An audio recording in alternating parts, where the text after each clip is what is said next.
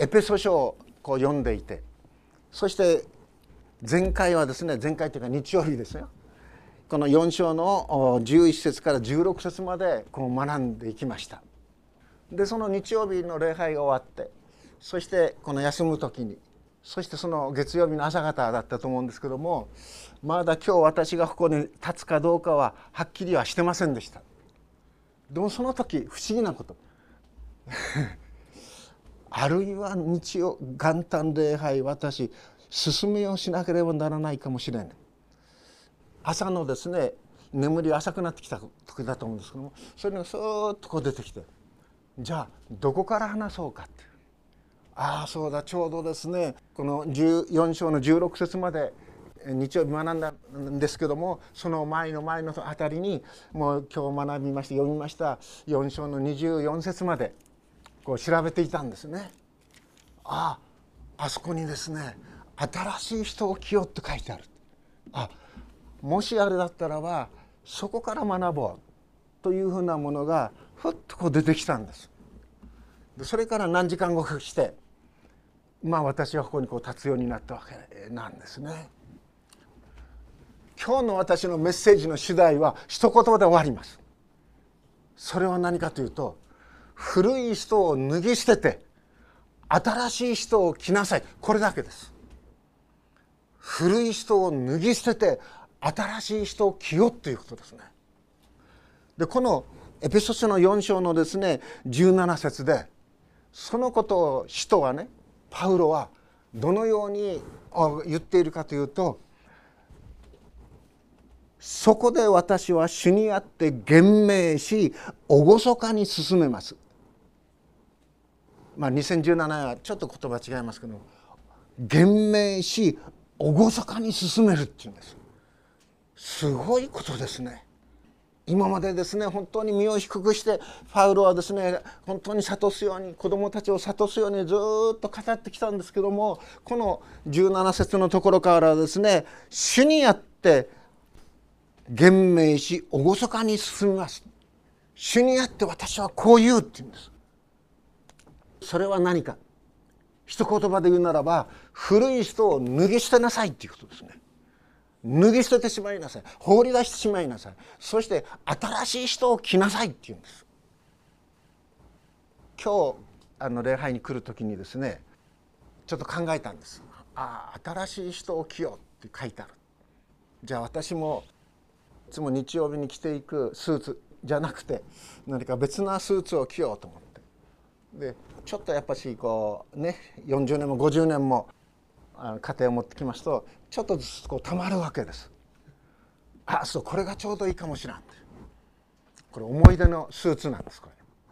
れ。なんで思い出があるかというとこれはねカナダで買ったスーツなんです。カナダでですね世界の福音のそういう教育会があってで特に福音中の教会が多い地域だったんです。でそこに私も出させていただいてその近くのですねところにある人が連れて行ってくださってそこではとてもね安くね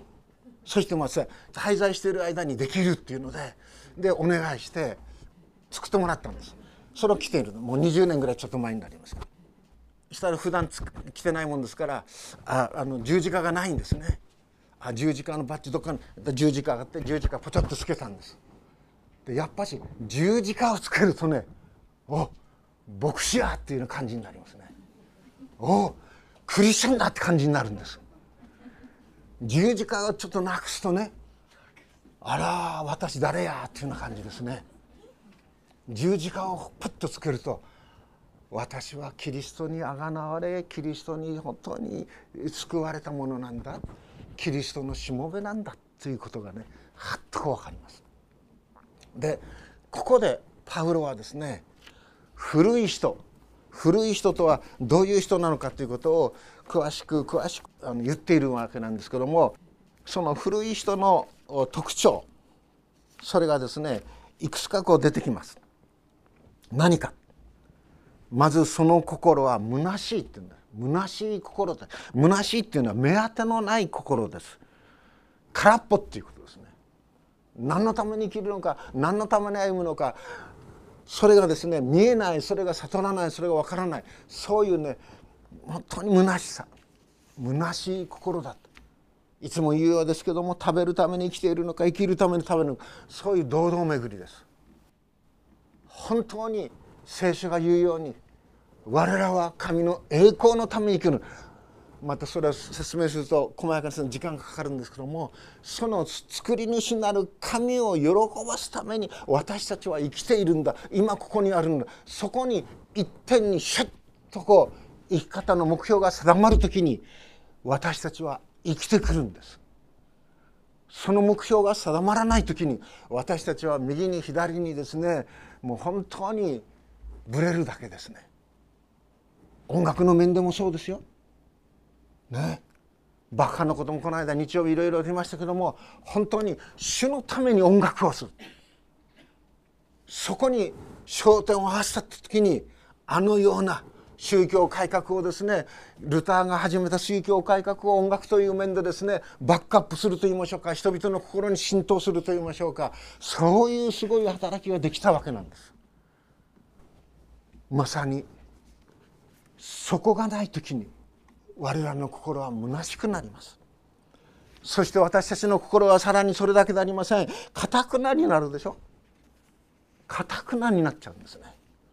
このかたくなになるという言葉はもともとですね硬い硬い石が石を表す言葉。ポーローシスという言葉が使われているんだそうです。この硬い石ポーローシスというのは手でやれば砕けるようなもんじゃないそうですね。ハンマーかなんかでガーッてやってようやく砕けるようなそういう硬い石なんだそうです。ですから神に対して硬くなるんです。神が教え神が諭し神が呼びかけているそのことに対して堅くなになるんですそして神は不思議なお方ですからこの世の判断から言うならば信ずるには到底値しないようなお方を信ぜよって言うんですねイエス様の人生そうでしょ？馬小屋に生まれるんですね。ナザレのですねあの田舎で育っていくわけですよね。そしてエルサレムにも出てくるわけでしょ？でも人々にいろいろな宮沢を表して本当に素晴らしい印をそこに表すんですけども人々はそんなもの俺らはいらないと言ってですね罪なきお方を十字架につけて殺してしまった。すなわち我らがそのキリスト救い主として信じるあのイエスなるお方は人物は十字架にかかってまことに恥ずかしい晒し者になってそして生涯を閉じたんです。こんなに救い主に神としてふさわしくない姿はないでしょうが。でも創造主なる神はその道からをイエスの上にですねもう全能の力を表して使徒信条で言っているようにですね3日目に死人のうちよりよみがえらせ。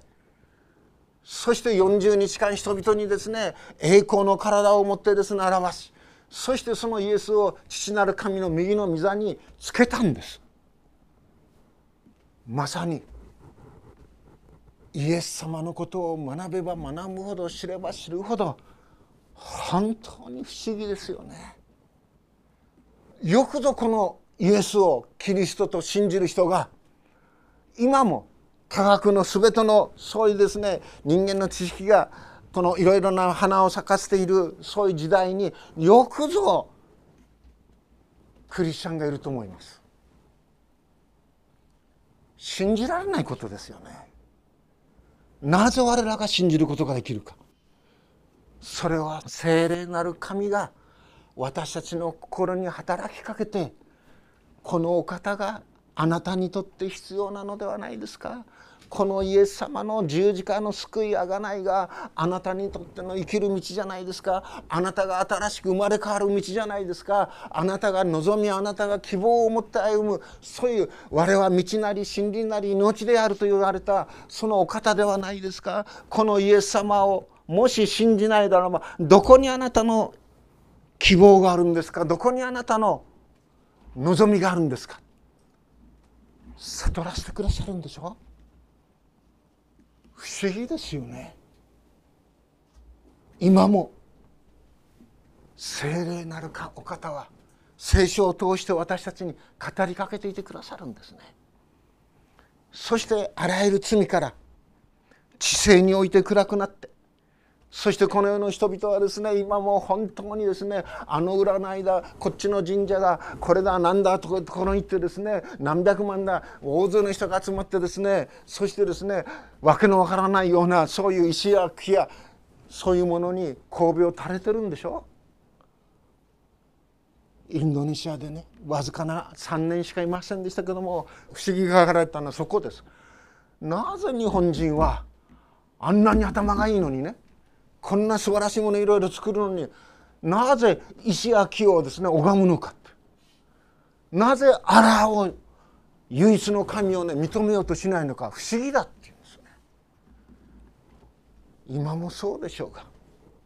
どこどこ神社はですねこう来るからですねもう通行止めでしょ。正月三が日。なぜその知性が聖書が書かれて聖書がですね私たちの手に渡ってもう日本語で聖書が読めるようになってもう150年も200年近くもなる。それなにもかかわらずなお日本の私たちの同胞の中に創造主なる神のその人格を持った神のそのお姿が理解されないのか。そうしていよいよますます浸透的な日本会議をもってですね日本人をですね各県に支部を作りそして浸透的なそういうですねものの中にですね枠組みの中に入れようとするような力が覆っているんでしょう。道徳的においてもですね無感覚です。公職の奴隷になっています。無感覚。痛みを感じないんです。無感覚となった彼ら。この無感覚と訳されている言葉はですね痛みを感じない。ですからですね文語訳は恥知らずって書いてあるんです。恥知らずのようなことをやるんでしょ？リーダーたちが。そしてさらにですねむさぼるんです。むさぼるむさぼる。何十億。ね。もう手に入れてもですね満足しない。でこの「むさぼる」っていう言葉をちょっと調べてみましたらば貪欲とも言われますけどもその貪欲に一歩足あのむさぼる方にふっと足を踏み入れるとですねもう底なしにあれも欲しいこれも欲しいもうその奴隷になるむさぼりの奴隷になるんですね。そういうですね古い人それをね脱ぎ捨てよって言うんです。脱ぎ捨ててそして手前に置いとけばいいですよって放り投げろということですよ。そして新しい人を着なさいって言うんですね。で新しい人着る時に物を着る時にですねどういうことかというと古い人をこう下に着てその上に新しい人を着るというんじゃないんですね。あるいは古い人と新しい人の今日をですねこのうまく継ぎ合わせてパッチワークかなんかですか？のようにして着物を作りなさいっていうんじゃないんですね。そういうふうなね繕うっていうんじゃないんです。イエス様がおっしゃったように真新しい布切れを使って古い破れた服を取り繕うことはしないでしょうっていうことですよね。有り余ってイエス様おっしゃっているようにですね新しいブドウ酒を古い皮袋なんかには入れません。古い皮袋に新しいブドウ酒を入れたならばブドウ酒は膨張しますから古い皮袋も破れてしまってブドウ酒もですね流れてしまってダメになってしまうでしょ。新しいブドウ酒は新しい皮袋にということなんです。この新しいという意味は何かというならば新しい主にある喜び神からいただいた命それはですね新しいんです。ですから私たちはキリストを着るというんですね。キリストを着るということはどういうことでしょうか。この最初の3章の27節を読んでいきますとバプテスマを受けてキリストにつくものとなった人はキリストを着た人なんだって言うんです。バプテスマを受けてね。キリストにつくものとなった人はキリストを着たことなんです。キリストを着るということは具体的にね聖書の中で洗礼を受けるということです。バプテスマを受けるということですこれは。そして古い人は脱ぎ捨てるっていうのはどういうことかというと古い人はイエスと共にあの十字架につけられたんだということなんです。我もや生きるにあらずキリスト我が内にありてくるなりと書いてありましょうに我らの古い人は生まれつきの性質の人はイエスと共に十字架の上につけられたんだって。これが古い人を脱ぎ捨てるということです。そういう生活をやめるということです。古き我はキリストと共に十字架につけられたの今新しく生きているのはキリストが我が内にありて生きるなりということですね。この生き方をパウロは教会の人々にねある意味では本当に厳かに厳明に書き送っているということです。私たち古い生き方がね古い性質がポコって出るかもしれない考え方が。それはサタンが上手ですからね。ポコッと投げかけてくるんですね。でそれをねピュッとこう払う。ピュッとこう払う。それは御言葉を思い出すということです。御言葉に思いを向けるということですね。そしてまた自分の十字架にね私の主は誰だということをもう一度思い起こすという。ことですまさにそのようにして教会は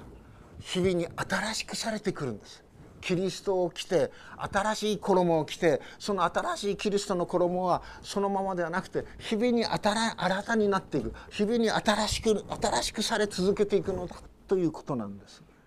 そこに神の命の御業の祝福があるということですね。祈ります。天の父なる神様年の初めに我らここに集いあなたのお言葉とまたエペソ書のお言葉とを学ばせていただきました。まことに主よ私どもここに集いし一人一人を外なる者は滅びれど内なる者は日々に新たなりたりますように新しくキリストイエスの愛の姿と同じ姿に変え続けてくださり神の家族として許し合い愛し合い使い合いそこにあなたの御臨在を覚えていく群れとさせてくださるように私たちの教会のまた目指すべきものそれら一つ一つを教え導いてくださって愛ともに携えて見境を表していくものとしてくださるようにキリストイエスの皆によって祈ります。アメン